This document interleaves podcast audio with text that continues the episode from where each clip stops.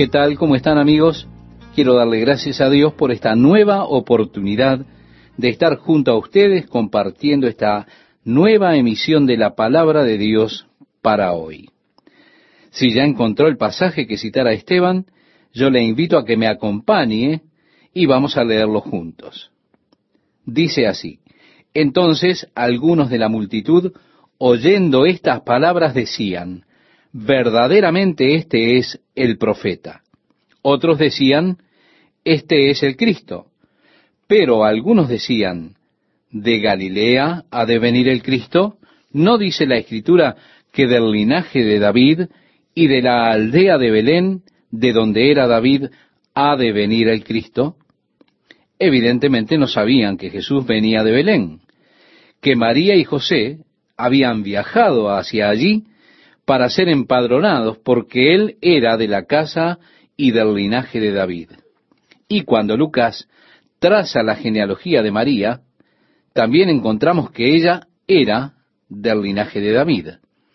Así que Jesús descendía de David y nació en Belén pero había una división entre las personas por causa de él. Esto es siempre verdad. Jesús siempre está separando a los hombres. El versículo 44 nos dice, y algunos de ellos querían prenderle, pero ninguno le echó mano. Los alguaciles vinieron a los principales sacerdotes y a los fariseos, y éstos les dijeron, ¿por qué no le habéis traído? Los alguaciles respondieron, jamás hombre alguno ha hablado como este hombre. Entonces los fariseos les respondieron, ¿también vosotros habéis sido engañados? ¿Acaso ha creído en él alguno de los gobernantes o de los fariseos? Mas esta gente que no sabe la ley, maldita es. Les dijo Nicodemo, el que vino a él de noche, el cual era uno de ellos. ¿Juzga acaso nuestra ley a un hombre si primero no le oye y sabe lo que ha hecho? Respondieron y le dijeron, ¿eres tú también Galileo? En otras palabras le estaban diciendo, ¿estás ligado a él? Escudriña y ve que de Galilea nunca se ha levantado profeta. Cada uno se fue a su casa. Y Jesús se fue al monte de los olivos y por la mañana volvió al templo. Ahora bien, terminó, pero Jesús está regresando al templo al día siguiente. Y continúa la lectura diciendo, y todo el pueblo vino a él, y sentado él les enseñaba. Entonces los escribas y los fariseos le trajeron una mujer sorprendida en adulterio. Y poniéndola en medio le dijeron, Maestro, esta mujer ha sido sorprendida en el acto mismo de adulterio. Y en la ley nos mandó Moisés a apedrear a tales mujeres. Tú pues, ¿qué dices? Mas esto decían tentándole, para poder acusarle. Pero Jesús, inclinado hacia el suelo, escribía en tierra con el dedo. Y como insistieran en preguntarle, se enderezó y les dijo, El que de vosotros esté sin pecado, sea el primero en arrojar la piedra contra ella. E inclinándose de nuevo hacia el suelo, siguió escribiendo en tierra. Pero ellos, al oír esto, acusados por su conciencia, salían uno a uno, comenzando desde los más viejos hasta los postreros. Y quedó solo Jesús y la mujer que estaba en medio. Ellos dijeron, le hemos encontrado en el mismo acto de adulterio. Ahora, estimado oyente, el problema es, ¿dónde estaba el hombre? Porque ellos la tomaron en el mismo acto y conforme a la ley de Moisés, ambos deberían ser apedreados. ¿Por qué solamente trajeron a la mujer si ambos fueron encontrados en el acto de adulterio? Así que había una injusticia en el comienzo mismo del juicio de estas personas. Ellos debieron haber traído al hombre también. La pregunta es, ¿qué estaría Jesús escribiendo allí en la arena? Por supuesto, las escrituras no lo dicen, así que tenemos que intuirlo. Mi conjetura es que, comenzando con el más anciano de los fariseos en la multitud, que estaban allí presionándole y desafiándole, nuestra ley dice apedreadla, era lo que ellos decían. Entonces le dijeron a Jesús, ¿qué dices tú? Y aquí estaba el anciano Leví ejerciendo presión. Y así es que Jesús probablemente escribió en la arena el nombre Leví y luego, el martes pasado a las dos de la tarde, ¿en dónde estabas? Y comenzó a escribir lo que hizo Leví al otro día a las dos de la tarde. Leví dijo, hmm, pienso que mi esposa quería que fuera a comprar un poco de pan. Miren, me voy para casa mejor. Y se fue. Dice que fueron convencidos uno a uno. Así que, tomando esta conjetura, Leví partió. Luego él escribe Simón. Y allí comienza a escribir en la arena uno de los pecados de Simón del día anterior o así. Simón se avergüenza y queda confundido, así que se va. Por eso, desde el más anciano al más joven, Jesús comenzó a escribir sus nombres y a escribir las cosas que ellos habían estado haciendo, porque todos fueron convencidos uno a uno en su propia conciencia, y salieron uno a uno, comenzando con el mayor hasta el más joven, hasta que no quedó ninguno sino la mujer. Este es mi pensamiento. En el versículo 10 leemos, enderezándose Jesús, y no viendo a nadie sino a la mujer, le dijo, Mujer, ¿dónde están los que te acusaban? ¿Ninguno te condenó? Ella dijo, Ninguno, Señor. Entonces Jesús le dijo, Ni yo te condeno, vete y no peques más. Mire, estimado oyente, esto es una cosa importante. Vete, pero no olvide lo último que le dijo Jesús. Y no peques más. No es que Él le dio una licencia para seguir haciendo el mal. Jesús dijo, porque no envió Dios a su Hijo al mundo para condenar al mundo, sino para que el mundo sea salvo por Él. El que en Él cree no es condenado. Así ocurre que aquí una mujer es tomada en el mismo acto de adulterio, un pecado capital conforme a la ley de Moisés. Pero Jesús le está diciendo a ella, no te condeno. ¿Por qué? Porque Él no vino a condenar. Él vino a salvar. Y allí Él demostró ese glorioso ministerio, buscando y salvando lo que se había perdido. Ella no necesitaba ser condenada ella necesitaba la salvación. Como nosotros, estimado oyente, no necesitamos ser condenados, sino ser salvos. Ahora bien, ¿quién es el que condena? Es verdad que los cristianos viven bajo mucha condenación, pero ¿quién es el que condena? Si como un hijo de Dios vive bajo condenación, ¿es porque Jesús le está condenando? Dios nos ayude a librarnos de esa figura estereotipada de Dios que tenemos, de que Él espera a que hagamos algo equivocado para entonces castigarnos.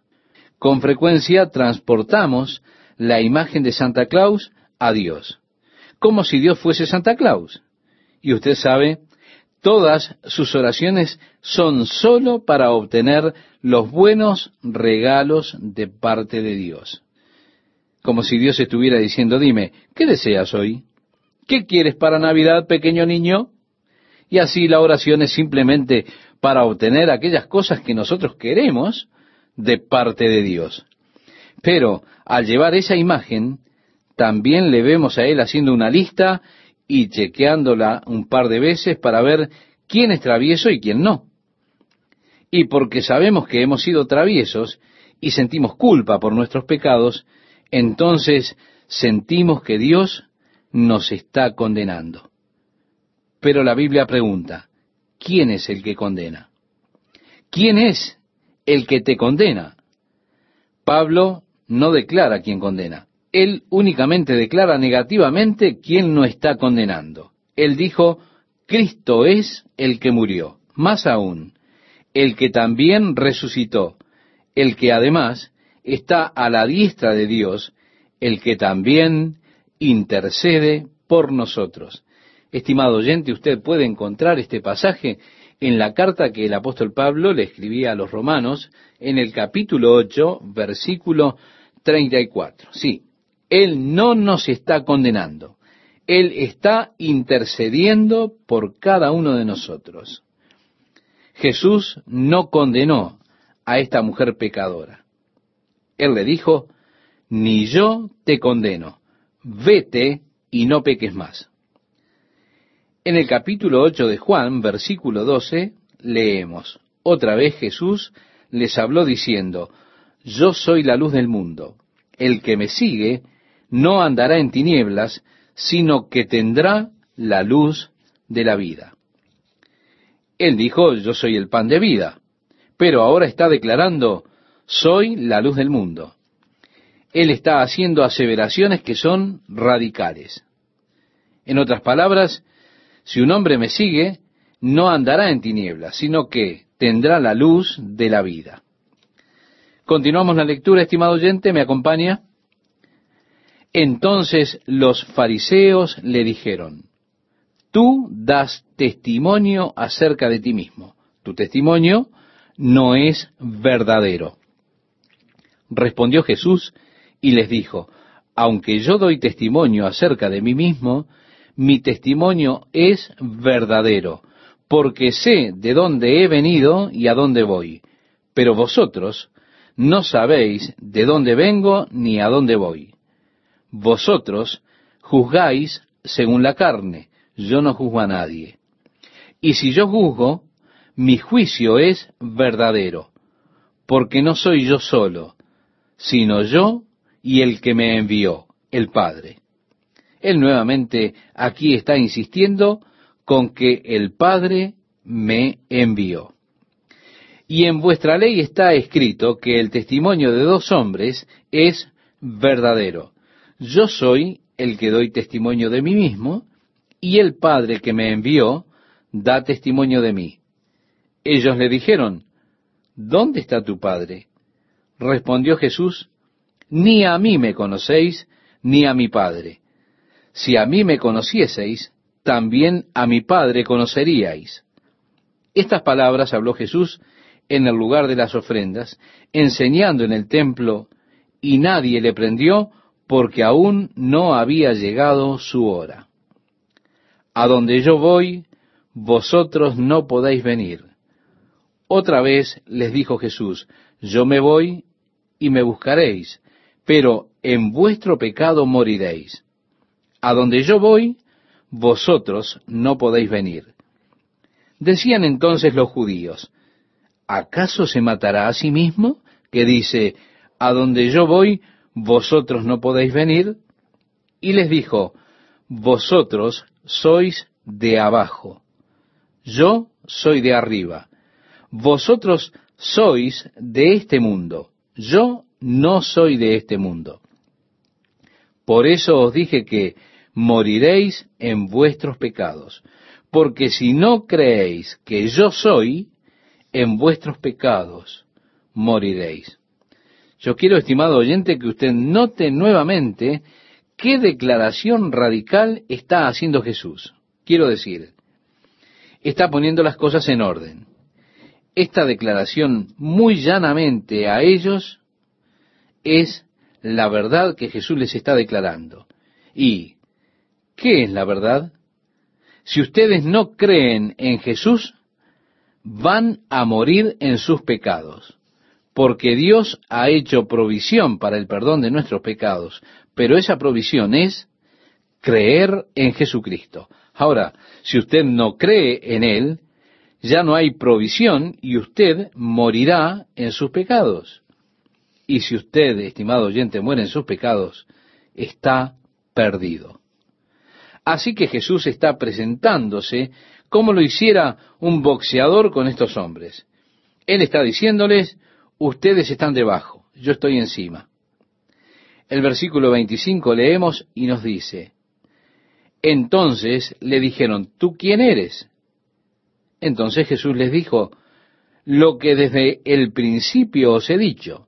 Muchas cosas tengo que decir y juzgar de vosotros, pero el que me envió es verdadero, y yo, lo que he oído de él, esto hablo en el mundo. Pero no entendieron que les hablaba del Padre. Les dijo pues Jesús, Cuando hayáis levantado al Hijo del Hombre, entonces conoceréis que yo soy, y que nada hago por mí mismo, sino que según me enseñó el Padre, así hablo. Por supuesto, ese término levantado es un término que se refiere a la crucifixión. Así que el de hecho les está diciendo, cuando me hayáis levantado en la cruz, o cuando hayáis crucificado al Hijo del Hombre. Les dijo pues Jesús, cuando hayáis levantado al Hijo del Hombre, entonces conoceréis que yo soy, y que nada hago por mí mismo, sino que según me enseñó el Padre, así hablo, porque el que me envió conmigo está, no me ha dejado solo el Padre, porque yo siempre hago lo que le agrada. Permítame decirle qué declaración más destacable de hacerse. Oh, desearía que yo hubiese hecho esa declaración. Es más, un día deseo poder hacerla a esa declaración. Esa declaración que dice, yo hago siempre lo que le agrada.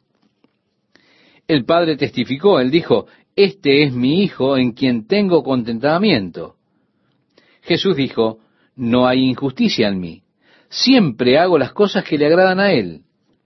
Y en breve le dirá a ellos, ¿quién de vosotros puede convencerme de pecado o mostrarme un pecado que yo haya hecho? Yo hago siempre lo que al Padre le agrada. En el verso 30 leemos, hablando él estas cosas, muchos creyeron en él. Dijo entonces Jesús a los judíos que habían creído en él, si vosotros permaneciereis en mi palabra, seréis verdaderamente mis discípulos. En otras palabras, ahora ustedes creen en mí, continúen en mi palabra, y si lo hacen, entonces son verdaderamente mis discípulos y conoceréis la verdad, y la verdad os hará libres. Le respondieron, linaje de Abraham somos, y jamás hemos sido esclavos de nadie. Pero mire, al presente ellos estaban en esclavitud de Roma, pero no reconocían eso. Y ese era uno de sus problemas. Ellos continuamente se rebelaron en contra de la autoridad del imperio romano. Finalmente, como ya lo hemos mencionado, en el año 70 de nuestra era, la nación fue completamente barrida por causa de esta actitud. Esa actitud que les hacía decir, no somos esclavos de nadie.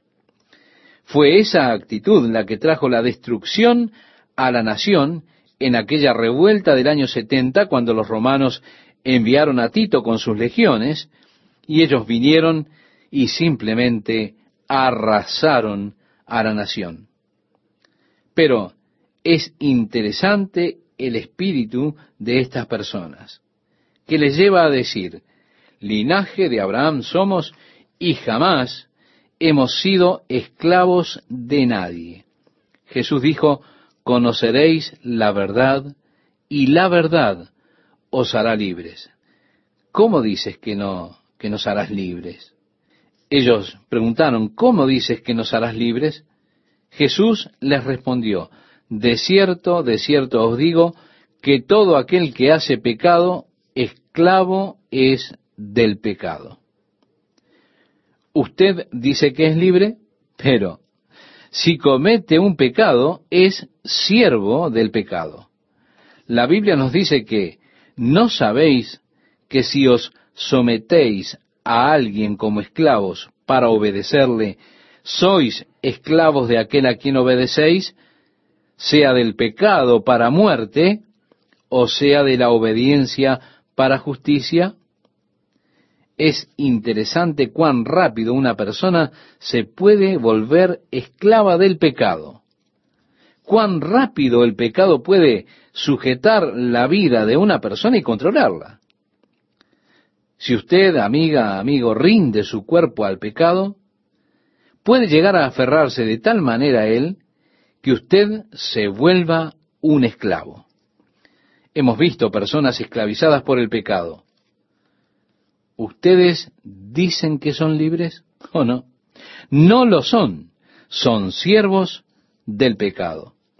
El versículo 35, si usted me acompaña, vamos a leerlo juntos, nos dice, y el esclavo no queda en la casa para siempre, el hijo sí queda para siempre. Así que, si el hijo os libertare, seréis verdaderamente libres. Oh, cómo amo mi libertad en Jesucristo. Cómo amo mi libertad, esa libertad que tengo en Él. De hecho, la amo tanto que la guardo cuidadosamente. Ahora, uno de los problemas que muchas personas tienen es que ellas no aprecian esa libertad, no la guardan. La libertad que yo disfruto, estimado oyente, es la libertad de decir no. No necesariamente la libertad de hacer. Tengo libertad de hacer, pero disfruto la libertad de decir no porque muchas veces, si ejerzo la libertad de hacer, entonces no tengo más la libertad de decir no. Así que es importante cómo usted ejerza su libertad. Algunas personas son compelidas a hacer determinada cosa y no tienen control, son esclavas. Yo no tengo por qué hacer esto o aquello, estimado oyente. ¿Por qué? Porque tengo la libertad, porque he sido libre, he sido librado por el Hijo de Dios. El apóstol Pablo habló acerca de guardar la libertad. Él dijo, todas las cosas me son lícitas. En otras palabras, hombre, soy libre, pero él dijo, no me dejaré dominar por ninguna si ejerzo mi libertad en una actividad que me puede poner bajo la influencia o poder de algo, ya estoy sacrificando mi libertad, ya no soy más libre. Estoy debajo de la influencia o el poder de ese hábito o lo que sea que haya hecho. He sido controlado por eso. Ahora soy siervo del pecado. Pero cuando el Hijo de Dios le liberte, usted será libre en verdad. Y gracias a Dios, Él puede libertarle de cualquier poder del pecado que usted tenga en su vida. Mire, usted no necesita ser un siervo del pecado, porque la Biblia dice, aquel a quien el Hijo libertare será verdaderamente libre. Oh, cómo celebro y disfruto esta mi libertad. Qué placer, estimados amigos, compartir estos momentos con la palabra de Dios para hoy. Bien, si ya encontró el pasaje que citaba Esteban, verá que al comienzo Jesús dice, sé que sois descendientes de Abraham. Ellos habían dicho anteriormente, nosotros somos hijos de Abraham, no estamos sujetos a nadie. Ahora Jesús les dice, sé que sois descendientes de Abraham, pero procuráis matarme porque mi palabra no haya cabida en vosotros.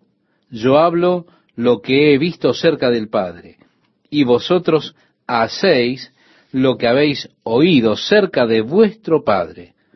Respondieron y le dijeron, Nuestro Padre es Abraham. Y Jesús dijo, Oh, no, no es así. Ahora nos preguntamos, ¿cómo es que ellos son la simiente de Abraham, pero Abraham no es su padre? Porque Jesús está hablando acerca de lo físico, pero también acerca de lo espiritual.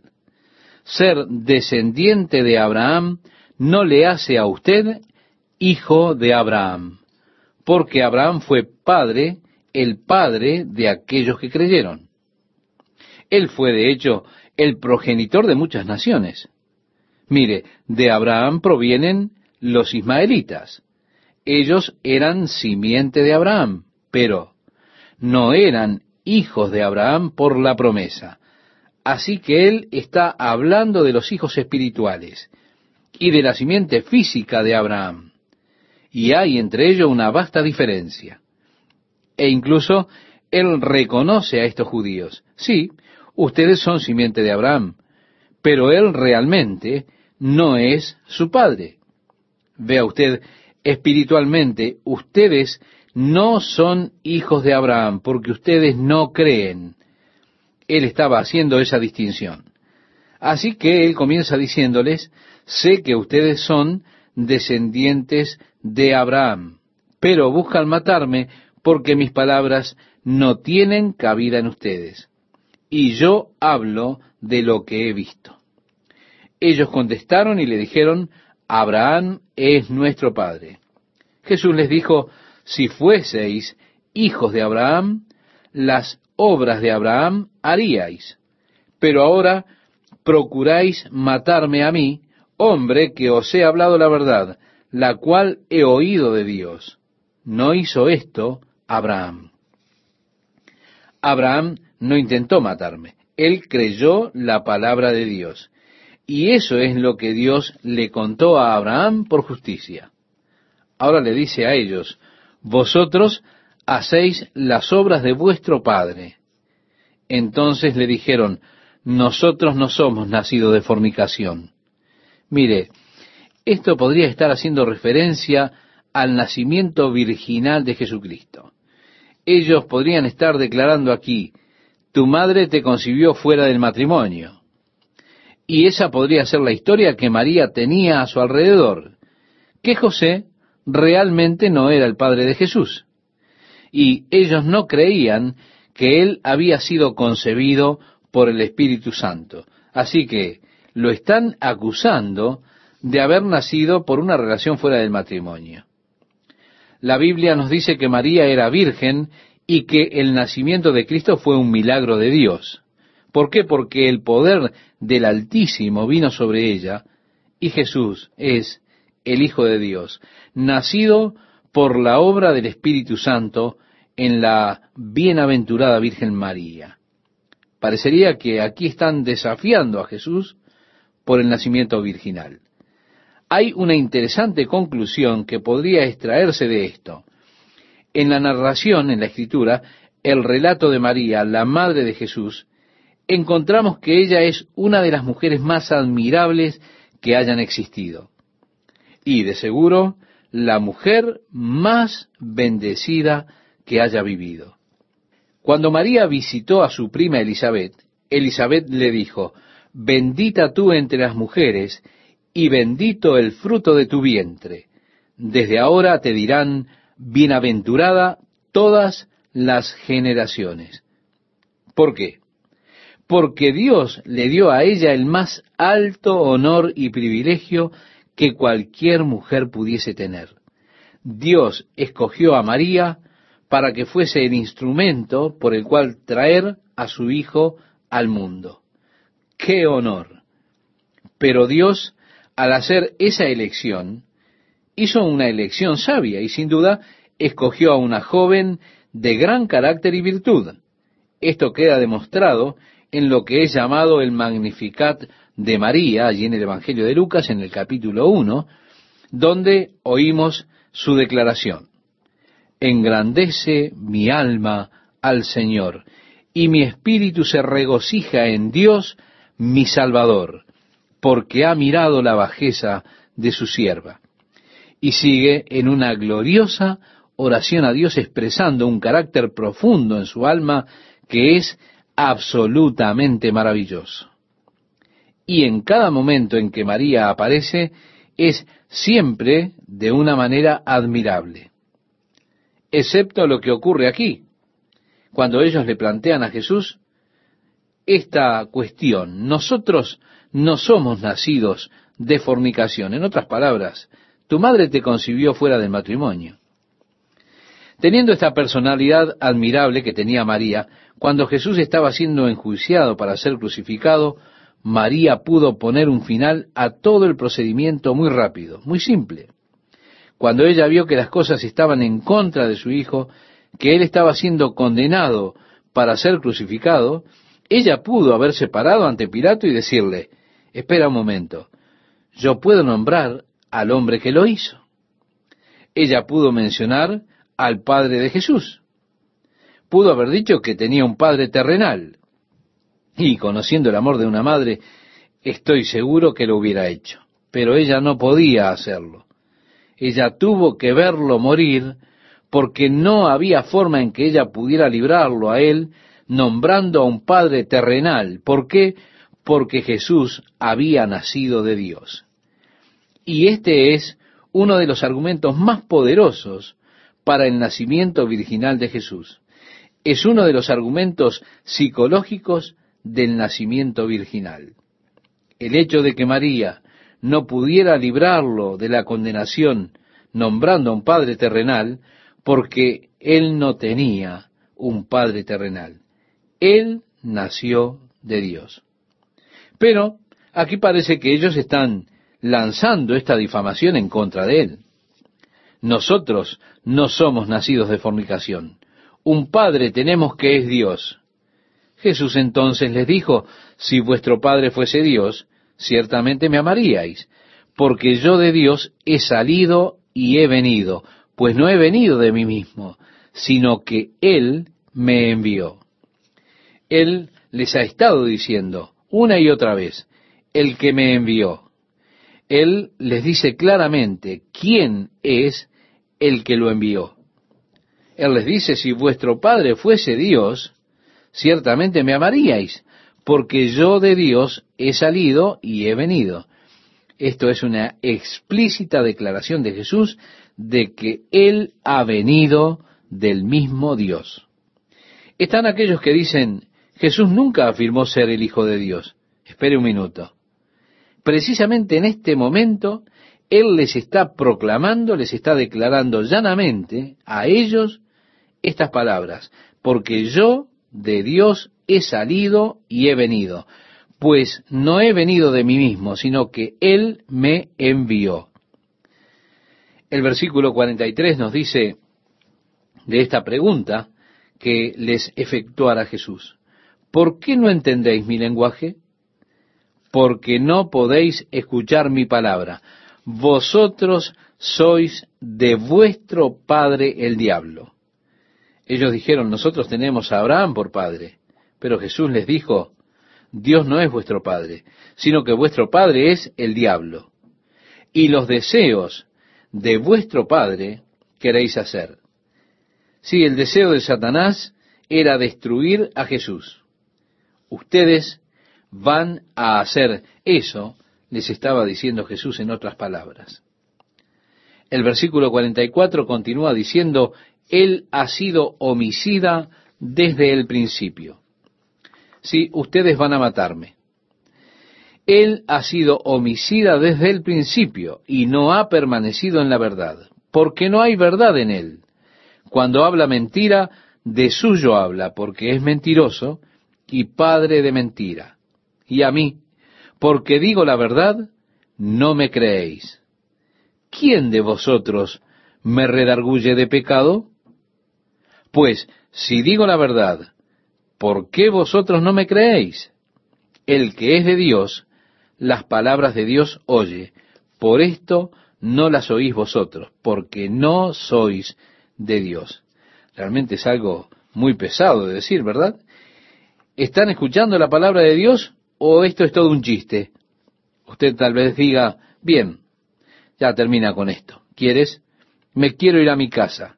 Y la palabra de Dios está hablando a su corazón, usted la está recibiendo, está golpeando su corazón, lo está ministrando, alimentando o simplemente es algo que usted está ahora dejando allí a un lado.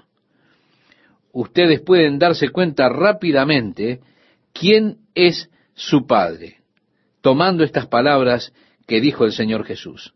El que es de Dios, las palabras de Dios oye. Por esto no las oís vosotros, porque no sois de Dios. Si me acompaña, continuamos en la lectura del capítulo 8 de Juan en el versículo 48. Respondieron entonces los judíos y le dijeron, ¿no decimos bien nosotros que tú eres samaritano y que tienes demonio? Respondió Jesús, yo no tengo demonio. Antes honro a mi Padre y vosotros me deshonráis. Pero yo no busco mi gloria. Hay quien la busca y juzga. De cierto, de cierto os digo que el que guarda mi palabra nunca verá muerte. Entonces los judíos le dijeron, ahora conocemos que tienes demonio. Abraham murió y los profetas, y tú dices, el que guarda mi palabra nunca sufrirá muerte. Estimado oyente, Jesús muchas veces era mal interpretado. ¿Por qué? Porque hablaba de las cosas espirituales, y esas personas solo podían pensar en cosas materiales. Hay una definición bíblica de la muerte y hay una definición material de la muerte. Desde una definición material humana, la muerte es la separación del hombre consciente de su cuerpo. Si ellos le hacen un electrocardiograma a una persona y obtienen una lectura plana, y 24 horas después lo hacen nuevamente y aún obtienen una lectura plana, esa persona está clínicamente muerta. Quiere decir que no hay actividad en el cerebro. El cerebro o la conciencia de la persona ha partido, no hay actividad cerebral. Él está muerto, su conciencia ahora está separada o ha dejado su cuerpo. Bien, una definición espiritual de la muerte es la separación de su conciencia de Dios. Así que la Biblia dice, si una persona está viviendo solo por placer, ella está muerta aunque esté viviendo. Vea usted, si el placer es su Dios, si el placer es su objetivo, si usted está viviendo simplemente para experimentar placer, entonces su conciencia está separada de Dios. Eso quiere decir que usted está espiritualmente muerto aun cuando tal vez usted esté vivo desde un punto de vista físico, material, aún así, usted está muerto. ¿Por qué? Porque su conciencia está separada de Dios. Dios no está en su conciencia. Esto es lo que dice la Biblia. Así que Jesús, haciendo referencia a esa definición espiritual, dijo, el que guarda mi palabra nunca sufrirá muerte es decir, conscientemente, nunca estará separado de Dios. Tal vez mi conciencia pueda dejar mi viejo cuerpo, pero no estaré muerto. Yo estaré más consciente de Dios que nunca, porque estaré justamente en la presencia de Dios, realmente vivo. Jesús decía, el que guarda mi palabra nunca sufrirá muerte. Estimado oyente, yo creo en eso y lo creo completamente. Dice la palabra de Dios, si usted quiere buscarlo después, cuando terminemos este estudio, el apóstol Pablo le escribía a la iglesia en Corinto, en la segunda carta, capítulo 5, versículo 1, usted va a encontrar esta declaración. Porque sabemos que si nuestra morada terrestre, este tabernáculo, se deshiciere, tenemos de Dios un edificio, una casa no hecha de manos, eterna en los cielos. Así que nosotros que estamos en estos cuerpos, muy seguidos gemimos, deseando seriamente mudarnos, no para ser un espíritu encarnado, sino mudarnos a ese nuevo cuerpo, el cual está en los cielos. Y agregaba el apóstol Pablo, así que vivimos confiados siempre y sabiendo que entre tanto que estamos en el cuerpo, estamos ausentes del Señor, pero confiamos y más quisiéramos estar ausentes del cuerpo y presentes al Señor. Así que un día, estimado oyente, yo me mudaré de esta tienda hacia mi nueva casa.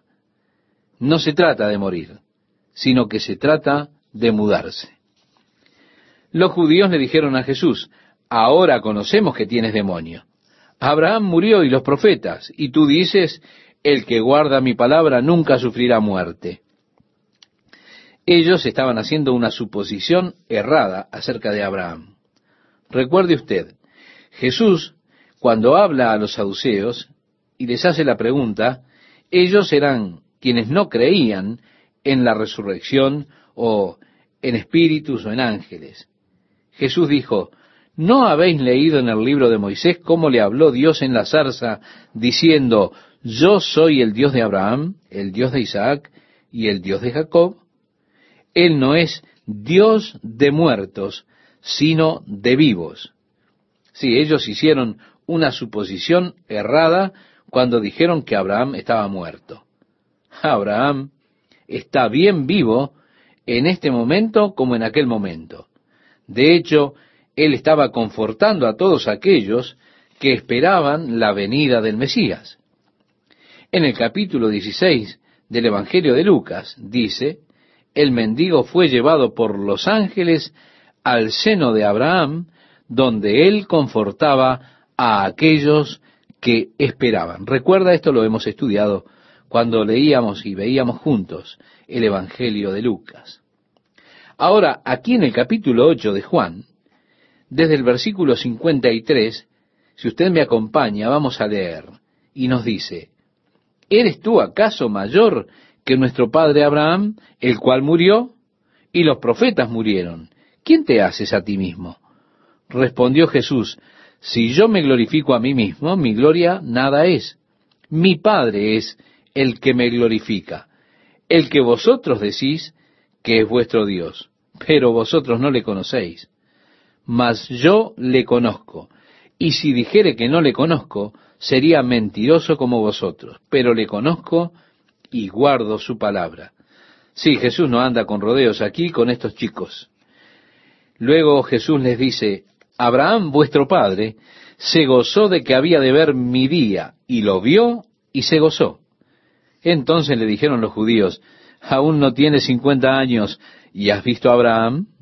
Jesús les dijo, de cierto, de cierto os digo, antes que Abraham fuese, yo soy. Esta es su abierta declaración acerca de su condición de Dios. Utiliza ahora ese nombre que es el nombre del Dios eterno. Recuerda cuando Moisés dijo, ¿quién diré que me envió? Dios le dijo, dirás, yo soy, me envió. El nombre, entonces, yo soy, es el nombre que expresa la naturaleza eterna de Dios. Ellos le dijeron, aún no tienes cincuenta años, ¿y has visto a Abraham? Y Jesús dijo, antes que Abraham fuese, yo soy. Ellos comprendieron lo que él dijo porque relata el versículo 59, tomaron entonces piedras para arrojárselas, pero Jesús se escondió y salió del templo y atravesando por en medio de ellos, se fue.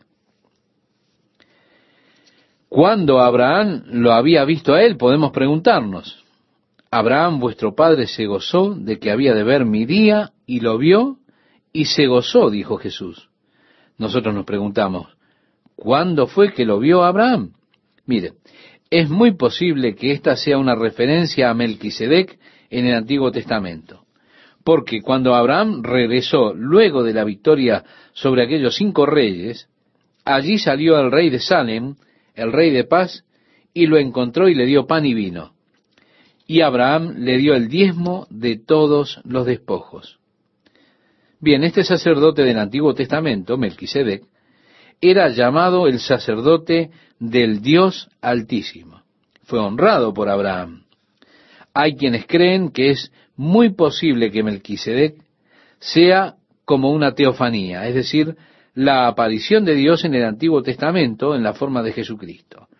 Antes que Abraham fuese, yo soy, dijo Jesús. Abraham, vuestro padre, se gozó de que había de ver mi día, y lo vio.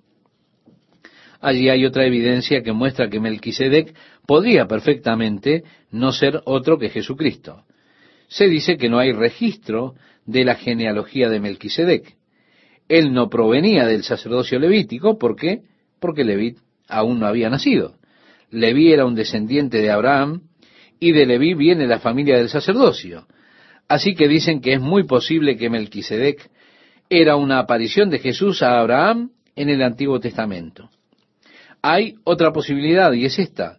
Cuando el ángel del Señor estaba camino para destruir la ciudad de Sodoma y la ciudad de Gomorra, si usted lee el texto cuidadosamente, Abraham estaba hablando con Jehová o Jesucristo, cuando él estaba intercediendo por las ciudades de Sodoma y Gomorra. Así que es posible que fuera allí donde Abraham vio a Jesús y se regocijó de ver su día. Pero Jesús existió desde el comienzo y fue manifestado durante el período del Antiguo Testamento. Así que, estimado oyente, este es un aspecto realmente interesante. Qué gusto saludarles, amigas y amigos, y compartir estos momentos con la palabra de Dios para hoy. Jesús ha estado teniendo una disputa con los fariseos allí en el templo. Esto ocurre al momento de la fiesta de los tabernáculos, alrededor de seis meses antes de la Pascua en la cual él fue crucificado. En el capítulo 18 se registran sus conversaciones con ellos, con sus declaraciones a ellos. Antes de Abraham yo soy. Y así que la última vez que vimos a Jesús estaban tomando piedras para arrojarle, pero él pasó entre ellos y dejó allí el recinto del templo. Y comenzamos, si usted me acompaña a la lectura, en el versículo 1, con estas tres palabras, al pasar Jesús. El capítulo noveno abre de tal manera este trasfondo. Ellos habían tomado piedras para arrojarle por su declaración acerca de su deidad, cuando dijo, antes de Abraham, yo soy. Y Jesús pasó en medio de ellos. Al pasar Jesús, nos dice entonces, vio a un hombre ciego de nacimiento. En lo que al registro del Evangelio respecta, seguramente hay otros, pero el Evangelio registra únicamente esta instancia en la cual Jesús sanó a una persona de la cual la Escritura habla de su enfermedad desde el nacimiento. Ahora, en el libro de los Hechos hubo un par que tenían sus condiciones de nacimiento y sin duda Jesús sanó muchos con enfermedades de tipo congénitas. Pero únicamente tenemos este relato en el Evangelio de Juan. Este relato que es registrado directamente como una condición que existió en este hombre desde su nacimiento. Y el versículo 2 nos dice, y le preguntaron sus discípulos diciendo, Rabí, ¿quién pecó, este o sus padres, para que haya nacido ciego? Bien, habían quienes enseñaban el pecado prenatal, es decir, que un niño podía pecar aun cuando estaba en el vientre de su madre. Y habían quienes adherían a esta creencia. Como esto era enseñado por algunas personas, algunos rabinos, quizás es por esto que los discípulos dijeron, ¿quién pecó para que éste haya nacido ciego? Bueno, si él estaba ciego y él pecó, quiere decir que tuvo que haber pecado en algún momento antes de nacer. En ese tiempo en la historia de los judíos, los rabinos habían adoptado la idea platónica que la gente preexistía como espíritus y estaban esperando cuerpos. Algunos de ellos eran buenos espíritus, pero algunos eran malos espíritus. Pero que los hombres preexistían como espíritus esperando por cuerpos, la enseñanza de Platón es, por supuesto, también la enseñanza de una secta religiosa contemporánea, que enseña que todos preexistimos como espíritus en el reino celestial. Cuerpos dados a nosotros para que vayamos por este periodo de pruebas en la tierra para averiguar si descubriremos la verdad que enseña esta secta o no. Por lo tanto, puede ser elevado uno a la categoría de Dios en el próximo mundo y así seguir como dioses. Así que esta pregunta es interesante. ¿Quién pecó? ¿Este o sus padres para que naciera ciego? ¿Es el juicio de Dios sobre sus padres por algún pecado que ellos han cometido? Me resulta interesante que con bastante frecuencia nosotros tenemos esa especie de pensamientos acerca de una retribución directa por parte de Dios cuando la calamidad llega a nosotros. Y uno dice, Dios me está castigando por algo que he hecho, alguna cosa que hice. Por lo tanto, esta dificultad, esta experiencia dolorosa llega a mí como resultado del juicio de Dios sobre mí, por alguna cosa que hice mal. Usted verá, si Dios trajo sobre la gente esa clase de juicio directo, de causa a efecto, entonces Dios debería ser justo en su sistema de justicia. Y por lo tanto, cada persona que hizo la misma clase de hecho tendría que recibir el mismo juicio por ello. No hay esa clase de juicio de causa y efecto al presente. Dios será justo cuando Él juzgue, porque será completamente equitativo en el juicio. Pero ahora Dios está buscando acercar a los hombres a sí mismo. Y Jesús dijo, porque no envió Dios a su Hijo al mundo para condenar al mundo, sino que el mundo sea salvo por él. Así que su pregunta reflejaba la constante actitud que las personas habían tenido, esa actitud que fue expresada por los hombres que vinieron a confortar a Job, por ejemplo, en su aflicción. Ellos decían, debes haber hecho algo horrible. Simplemente confiesa a Dios y ya termina. ¿Por qué sigues en tu miseria? No trates de decirnos que eres inocente. Nadie sufriría así si no fuese una mala persona. Y con todo, la historia completa de Job, viendo la imagen completa, tal como la tenemos en la Biblia, entendemos que no fue el juicio de Dios sobre Job por algún pecado que él hubiese hecho. Satanás estaba afligiéndole para probarle a Dios que Job habría de fallar. La pregunta, ¿quién pecó? En el versículo 3 del capítulo 9 de Juan respondió Jesús, no es que éste pecó, ni sus padres. Ahora, yo creo que en este punto los traductores cometieron quizá un error de puntuación. Pienso que en lugar de una coma, debían haber puesto un punto. Yo creo que Jesús respondió su pregunta y punto. Ni ellos. Esa es la respuesta. Y pienso que él sigue en hacer una declaración que no está relacionada con la pregunta. La pregunta es, ¿quién pecó? ¿El hombre o los padres para que naciera ciego? Jesús dijo, ninguno. Continúa el versículo 3 diciendo, sino para que las obras de Dios se manifiesten en él. Me es necesario hacer las obras del que me envió, entre tanto que el día dura, la noche viene, cuando nadie puede trabajar. Jesús disimuló la pregunta diciendo, ninguno, sino para que las obras de Dios se manifiesten en él me es necesario hacer las obras del que me envió. Luego él prosiguió y sanó al hombre, para hacer las obras del Padre. Pero la respuesta a la pregunta de ellos fue ninguno. Ahora, yo no creo que sea adecuado interpretar esto como que Dios le permitió al hombre este periodo de ceguera solamente para que Cristo pudiese hacer una obra en él. En otras palabras, que estaba todo preparado por Dios en ese sentido, que el hombre nació ciego para que Dios pudiese hacer la obra de sanarle. Yo creo que esto es una interpretación errónea y que proviene de la coma en lugar del punto. En el texto griego no hay signos de puntuación. Esto lo hicieron los traductores para tratar de darnos una comprensión mayor. Y en este punto yo preferiría poner allí un punto después de lo que dijo Jesús. Ni éste ni sus padres. Punto. Y por tanto, trayendo una nueva idea, sino que las obras de Dios deben ser manifiestas en él, dijo, debo hacer las obras del Padre. Es decir, para que las obras sean manifestadas, tengo que hacer las obras del Padre. La noche está llegando, pero mientras estoy aquí, soy la luz.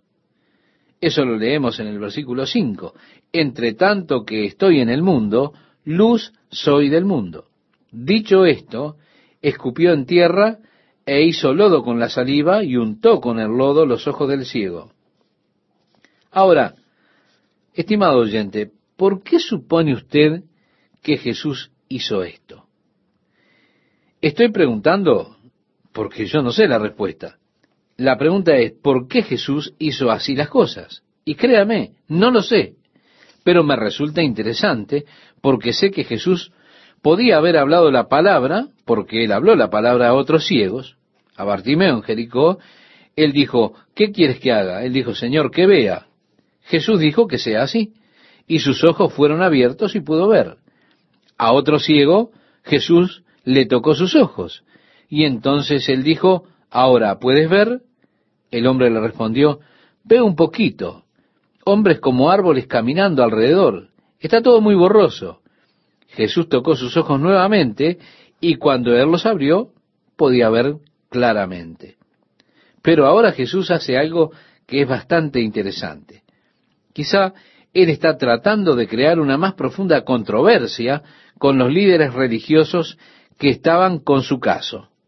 ¿Por qué por haber violado el Sabbat al sanar al paralítico en el estanque de Bethesda unos meses antes, como recuerda hemos estudiado ya? Verá, esto era en contra de la ley, de su interpretación tradicional, el hecho de manufacturar cerámica en un día sábado. De hecho, usted no podía usar zapatos en el Sabbat. ¿Por qué? Y porque las suelas estaban sujetadas por clavos y ello constituía llevar una carga si las suelas eran sujetadas por clavos.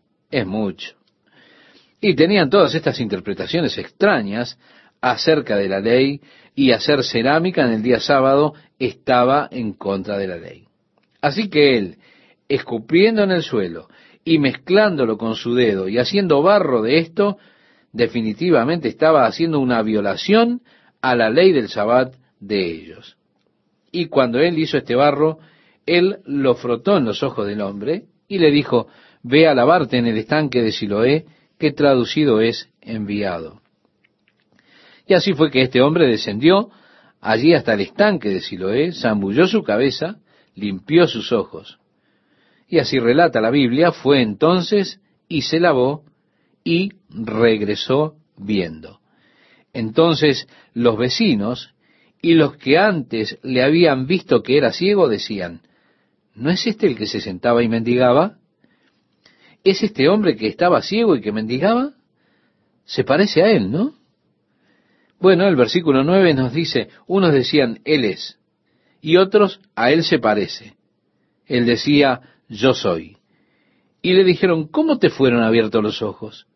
Respondió él y dijo, aquel hombre que se llama Jesús hizo lodo me untó los ojos y me dijo, ve al Siloé y lávate. Y fui y me lavé y recibí la vista.